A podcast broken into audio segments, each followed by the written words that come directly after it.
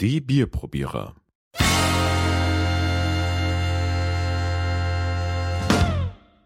Ja, willkommen zu einer neuen Ausgabe der Bierprobierer. Wir testen Bier. Heute haben wir dabei ähm, das Rotbier vom Schanzenbräu aus Nürnberg-Ostenhof. Ja, äh, das Schanzenbräu hat Berühmtheit erlangt durch unseren, naja, fränkischen, wie sagt man, Comedy-Star Bembers. Der ist sehr bekannt dafür, dass er gerade das Schanzenbräu bevorzugt trinkt. Da muss man mal sagen, der Bembers hat eine Ahnung, Ja, oder? ja würde ich jetzt Wenn schon mal das sagen. Bier gut ist. Das wollen wir jetzt testen. Also, Das Schanzenbräu ist ganz interessant. Es ist nämlich eine, ähm, eine kleine Spezialbrauerei in, in Nürnberg-Gostenhof. Gostenhof ist ein Stadtteil von Nürnberg. ja, beschreibt doch mal Gostenhof. Ähm, Haha. Wieso? Gostenhof ist so ein, so ein äh, Das Glasscherbenviertel sagt man da bei uns. ach echt immer noch? Ah ja. Also Ja, Gostenhof also- ist eine, eine schöne, äh, eine mittlerweile sehr schöne, interessante Wohngegend geworden. Ja, also es ist eines der wenigen Teile von Nürnberg, das nicht vollständig im Krieg zerstört worden ist. Also stehen noch sehr viele alte Häuser und es hat einen gewissen Flair, aber naja, das hat sich jetzt so entwickelt. In den 70er Jahren hat man nicht gerne gewohnt dort, jetzt ist es mittlerweile ein sehr bevorzugtes Wohngebiet. Die Brauerei, wie gesagt, ist sehr klein. Da hat man damals 2004 bereits in, ähm, in der Hinterhofwerkstatt hat man ähm, dort ähm, den ersten Sud im Keller angesetzt in der Bärenschanzstraße. Deshalb eben auch der Name Schanzenbräu. Und äh, da hat man damals äh, ausgediente Waschkessel verwendet. Ja? Ähm, Also die Brauerei gibt's erst seit 2004. Genau, und aufgesägte, aufgesägte Bierfässer hat man als Gärbottiche umfunktioniert. Also äh, da hat, haben einfach äh, Fans, sage ich mal, ähm, mit, Handwerk, mit handwerklicher Finesse äh, sich da eine kleine Brauerei aufgezogen. Ja, 2007 sind sie dann mit professionellerer Ausrüstung äh, in die Adam-Klein-Straße in Gostenhof gezogen und brauen dann von da aus auch noch kleinere Sude.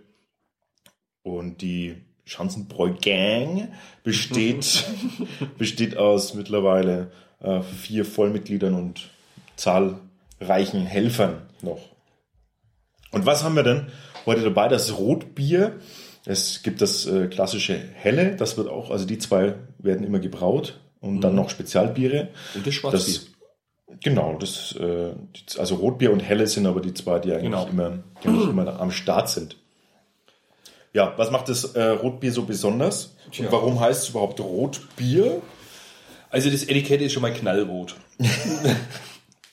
Es liegt an den drei verschiedenen Malzen, die, ähm, die dafür verwendet werden und äh, zwei Hopfensorten aus der Region. Das ist dann, wenn es aus der Region ist, der Spalter und der Holledauer Hopfen. Genau. Oder vielleicht Hersbruck. Da gibt's ja auch oben. Bei uns in Hersbruck gibt's auch Hopfenbauern. Ja, stimmt, das kann natürlich Heißbrucker ganz auch sein. Hast du recht. Ja. Ja, ich dachte jetzt gerade an die Großen, ne? Aber Ja, wir müssen ja wenig kleiner denken. Wenn wir Naja. schon hier sind.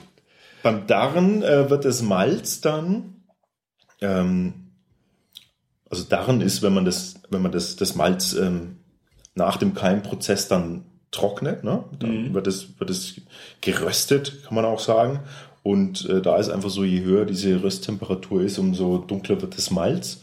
Und ähm, äh, bei dem bei dem Rotbier hat's halt dann gerade so ein, so ein ja, so ein Darprozess erreicht, der halt äh, das nicht ganz dunkel macht Und nicht ganz hell. nicht ganz hell. Wie gesagt, es werden ja drei verschiedene Malze dafür auch verwendet. Also die Mischung äh, spielt da natürlich schon eine entscheidende Rolle auch dabei. Dann hätte ich gesagt, schauen wir es uns doch mal in Natura an, oder? 11,9 Prozent Stammwürze und 4,9 Prozent Alkoholvolumen. So. Ja. Und im Glas macht äh, das Rotbier dann seinem Namen schon alle Ehre. Das sieht klasse aus. Es sieht nämlich einfach rot aus. Ja. Es ist also rot, kann man sagen. Man könnte jetzt auch sagen, so einen, Und trüb. Weil unfiltriert. ein, äh, vielleicht könnte man auch, wie könnte man, äh, Schöne braun, Schaum braunen, rotbraun, können wir vielleicht noch dazu sagen. Wunderschön, der Schaum ist super. Also das Bier sieht sehr lecker aus. Also ich freue Genau, mich jetzt hat so richtig einen- auf den Antrunk. Es hat so einen leicht beigen Touch, dieser, dieser Schaum, und äh, sehr feinporig auch und haftet schön am Glas. So muss es sein. Ui, und vom Geruch her, Oh, lecker. ai, Fruchtig. Aber wie? Ja. Also wirklich sehr fruchtiger Geruch. Das ist ja nicht genau das, Mit zwei Hopfensorten so einen schön fruchtigen, so eine fruchtige Nase ist ja ganz toll. Hm. Was ist denn das, Johannes? Ich hätte jetzt eher Richtung Stachelbeere fast. Ja. Ich wollte es nicht schon wieder sagen, weil ich immer so oft Stachelbeere Dann sagst halt jetzt ich einmal. Stachelbeere. Das ist definitiv Stachelbeere. Hm. Oder? Ja. Oder nicht? Johannes trifft Stachelbeere, vielleicht. Von der Farbe her wäre es natürlich Johannes. Toll. Äh, Ich würde sagen, wir probieren es. machen wir gar nicht, tun wir gar nicht lang rum.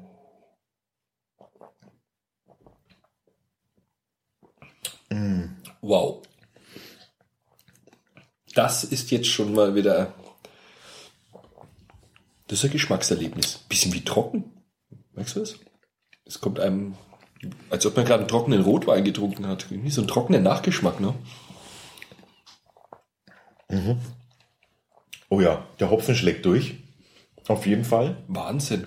Und macht das Ganze sehr etwas kantig oder trocken, ja. Ja, wie ein trockener Rotwein. Ja.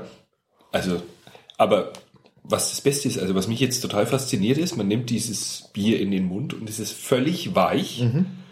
Und dann kommt dieses Kantige hinterhergeschoben. Also das macht's wirklich interessant.